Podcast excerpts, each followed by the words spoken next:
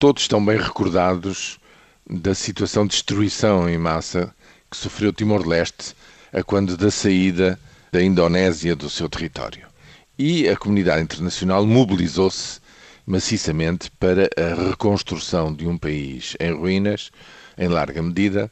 quando, passados três anos, Timor-Leste vê reafirmada e proclama a sua independência, afirmou que, assim que pudesse, também a nova República daria ajuda a quem mais precisasse de ajuda externa. E é aquilo que está precisamente neste momento a concretizar, nomeadamente na Guiné-Bissau.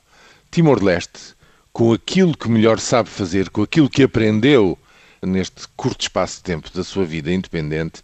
nomeadamente a organizar bem as eleições, foi absolutamente crucial para fazer o recenseamento eleitoral na Guiné-Bissau pela primeira vez com meios informáticos por todo o país, de tal maneira que recenseou 776 mil eleitores, o que é considerado um número extraordinário naquele país africano. Há um grande entusiasmo porque este é um primeiro passo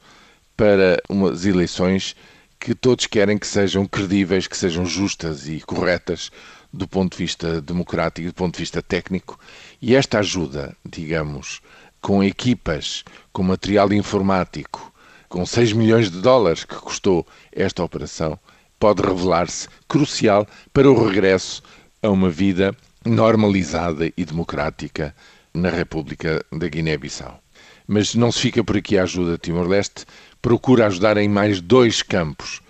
A reestruturação das Forças Armadas, coisa que também, de forma muito contraditória, mas Timor-Leste teve que fazer, ou seja, desmobilizar uma parte das suas forças armadas e integrá-los na vida civil e também na criação de uma rede de médicos rurais que cubram todo o território com o apoio de Cuba, tal como os médicos cubanos estão a fazer naquela meia ilha asiática. E, portanto, a lição disto é o seguinte: um país que ainda é paupérrimo, que dispõe de um grande fundo em dólares petrolífero, está a usar